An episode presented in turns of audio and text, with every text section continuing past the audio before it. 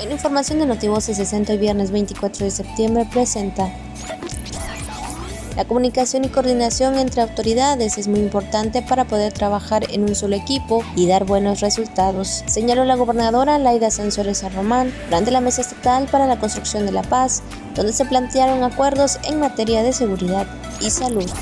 De manera voluntaria y segura, a partir de este lunes 27 de septiembre se pondrá en marcha en Campeche el Plan Estatal de Retorno a las Aulas en los centros escolares de los diferentes niveles educativos, anunció el secretario de Educación Raúl Pozos Lanz. Como parte de las acciones que realiza el Comité de Transparencia de la Secretaría de la Contraloría, se llevó a cabo la tercera sesión ordinaria del año 2021 de dicho comité.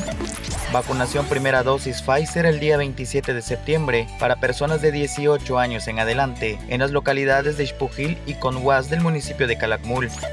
Motivos es 60.